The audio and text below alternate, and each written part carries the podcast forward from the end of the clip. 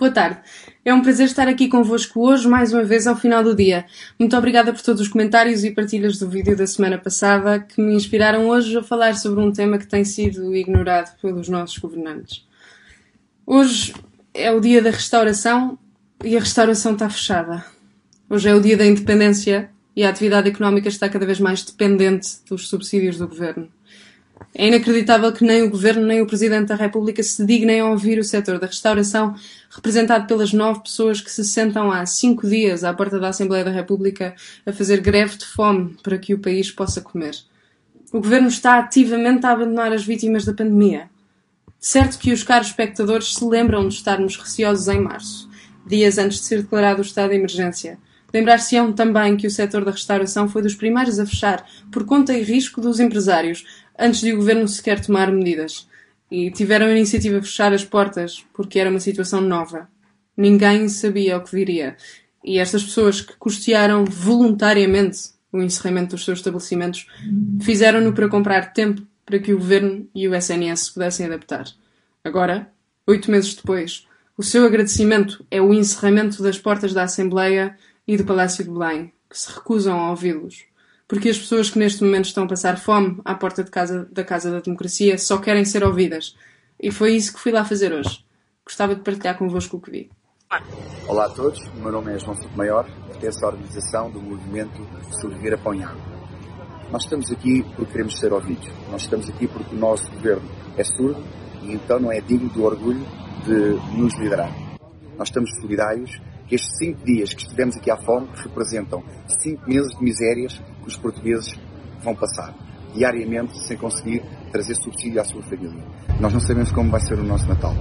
Eu estou aqui à fome por vocês, por mim, por todos aqueles que estão connosco neste movimento. Nós sofremos aqui. Eu estou sem forças.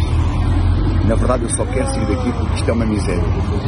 Nós pensamos em comida uh, diariamente, a todo momento, e são muitas as pessoas que vêm aqui dar-nos o apoio, trazem-nos água, chás, já tivemos aqui debates, já tivemos aqui grandes artistas e contamos convosco uh, nesta causa.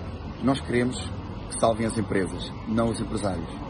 Quando chegar a retoma económica por volta de junho, 80% das empresas terão encerrado caso não haja uma ajuda. Pode ser um alívio fiscal, uma isenção da TSU pode ser uma redução do IVA, uma introdução de capitais a fundos perdidos ou uma mera integração dos horários de trabalho. Eh, mas precisamos dessa ajuda vossa neste momento. Bom, este é o exemplo mais dramático da falta de lógica nas medidas tomadas pelo Governo. Não há dados que apoiem o encerramento parcial dos restaurantes e cafés. Aliás, soubemos na última reunião da Informed que não é nos restaurantes que se dá a maioria dos contágios. No entanto, são obrigados a fechar sem qualquer coerência. Ora às 13, ora às 15, como ontem, ora às 22 e meia, em dias úteis. Os restaurantes encerram as suas portas, mesmo depois de os seus donos terem feito e suportado os investimentos necessários para providenciar segurança nas suas instalações. É importante que nos lembremos que em Portugal 99,9% do tecido empresarial são pequenas e médias empresas. As grandes empresas têm o jogo de cintura para aguentar as medidas castradoras, mas as pequenas e médias empresas correm o risco de deixar as famílias que delas dependem sem pão na mesa. Hoje, quando estive junto à Assembleia, ouvi relatos de pessoas que até o crédito pessoal escutaram para se manterem a si e aos trabalhadores que delas dependem à tona d'água, enquanto o governo lhes parece escutar o oxigênio. E é inacreditável que depois de meses sem receber, o governo ainda lhes cobre impostos. Hoje marca-se o dia da restauração da independência. Que seja um dia em que nos lembramos de Tocqueville, que apontava os movimentos e associações civis como a base da democracia saudável.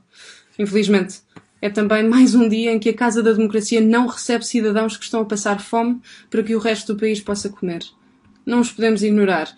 Por isso, acaba este desabafo com um apelo ao nosso Primeiro-Ministro, ao Ministro Cisa Vieira e ao Presidente da República.